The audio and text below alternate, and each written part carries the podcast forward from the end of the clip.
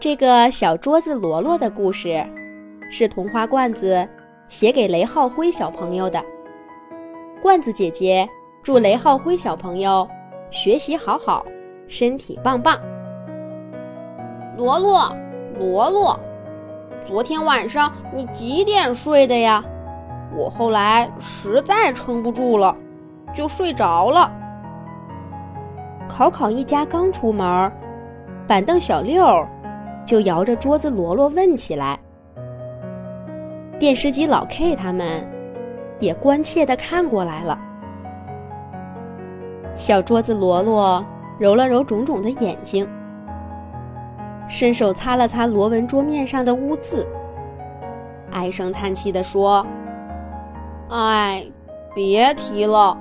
昨天晚上，考考爸爸陪着考考写作业，一直写到了十二点多，困得我眼皮都打架了，现在还头疼呢。板凳小六瞪大了眼睛说：“这么晚呢，你怎么不先睡呢？幸亏我先睡了。”罗罗白了小六一眼，没好气儿地说：“我哪有你那么好命啊？也不知道考考是什么题目做不出来，考考爸爸一直给他讲。后来考考爸爸还生气了，不停地拍我。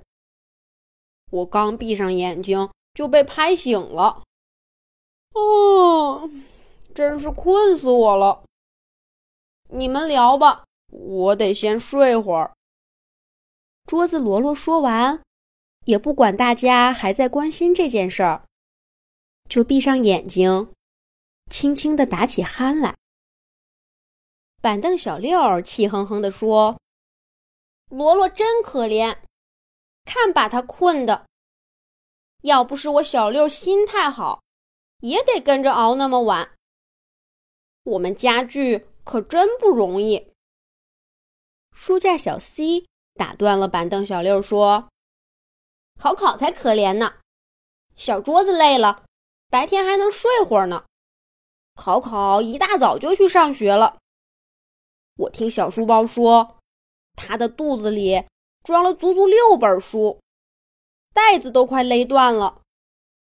可是考考每天都得背着它上学。”电视机老 K 也开口了：“哎，可怜的孩子，才几岁呀，就这么累，身体怎么受得了呢？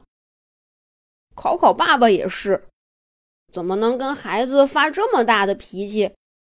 一定吓着考考了。考考家的家具家电当中，就属老 K 来得早。”他亲眼看着考考爸爸和考考妈妈搬到这里，接回了一个又一个家具家电朋友，也看着考考小朋友从摇篮里的小婴儿，到一一学步的孩童，再到背着书包上学的小学生。老 K 打心眼里替考考一家高兴。如今看到考考这么辛苦。考考爸爸又跟他发了脾气，老 K 的心里不是滋味儿。家具家电们也都纷纷点头赞同，说考考爸爸不该这样。这时候，卧室里的床头柜小东开口说了一句：“我跟你们说，考考爸爸小时候可不这么累。”老出去玩儿，板凳小六不解地问道：“小东，你不是跟我一块儿来这个家的吗？你怎么会知道考考爸爸小时候的事儿？”床头柜小东回答说：“是考考爸爸日记里写的。他像考考这么大的时候，整天跟小伙伴在外面踢球、做游戏，根本不爱学习。”还没等小东说完，板凳小六就不满了。小东，虽然考考爸爸把日记放在你的抽屉里，可你也不能偷偷看呢。电视机老 K 也说：“对呀，日记是每个人的隐私，我们家具家电也要学会尊重人家的隐私。”床头柜小东辩解道：“我没偷看，这个是考考爸爸有一天自己拿出来读给考考妈妈听的。不信，你们问问木木。木木。”是小东旁边的一张大木床。木木挠着头，仔细想了想，说：“是有这么回事儿。那天，考考爸爸还说，他小的时候最不喜欢老师强迫他写作业。不过，那都是好几年前的事儿了。那时候，考考小朋友。”还没出生呢。听了木木的话，板凳小六跺着板凳腿说：“考考爸爸一定是忘了自己小时候的样子，才会对考考这么凶。”其他家具家电也都纷纷点头，表示小六说的没错。咔嚓咔嚓，开门声响了，考考爸爸。提前回来了，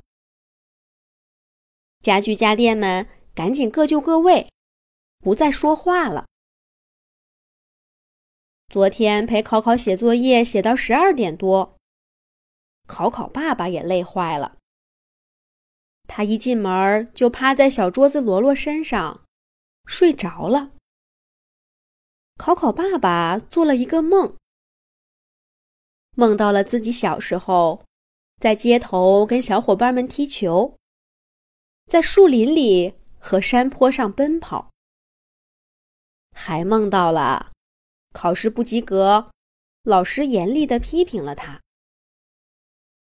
梦的最后，一个小小的男孩睁着雪亮的眼睛问他：“你还记得一个男孩子小时候的样子吗？”考考爸爸认出了那是小时候的他自己。考考爸爸一下子从梦中醒来，眼睛里湿湿的，还有几滴泪珠滴在了罗罗的身上。不过他没看到的是，小桌子罗罗悄悄的朝他的家具家电朋友们眨了眨眼睛。原来。刚才那个不是梦，而是小桌子和其他的家具家电讲给他听的。咔嚓咔嚓，开门声又响了。考考妈妈接考考回来了。因为昨天的事情，考考看着爸爸的眼神有点胆怯，不敢靠近。可是考考爸爸。一把抱住了考考，帮他摘下了重重的小书包，在考考的小脸蛋上亲了一下，说：“考考，今天我们不写作业，爸爸带你玩去。”考考爸爸说完，就抱着考考，推开门走了。他们究竟玩了什么呢？家具家电朋友们就不知道了。但是从那天起，考考爸爸再也没有因为学习的事情跟考考发脾气。